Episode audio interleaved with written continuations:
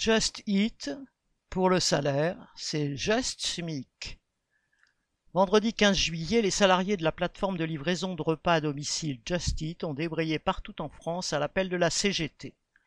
Cette entreprise qui veut se donner une image éthique, entre guillemets, et socialement responsable, entre guillemets, en employant des salariés plutôt que des auto-entrepreneurs, n'en impose pas moins aux livreurs d'aller toujours plus vite et de payer eux-mêmes leur vélo.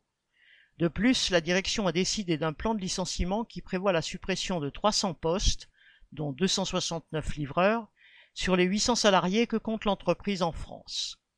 Les grévistes demandent 250 euros par mois pour compasser l'inflation galopante et dénoncent leurs conditions de travail. Même la direction reconnaît qu'il est difficile de vivre avec le SMIC, mais n'a rien lâché pour autant.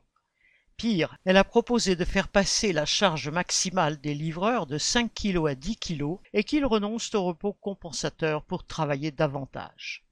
À Lyon, les salariés majoritairement en grève ont organisé un piquet devant le siège local, encouragé par le fait que la grève a été bien suivie dans plusieurs autres villes. Les grévistes étaient contents de se rencontrer pour la première fois, de briser leur isolement et de créer des liens qui seront précieux pour la suite de la mobilisation correspondant Hello.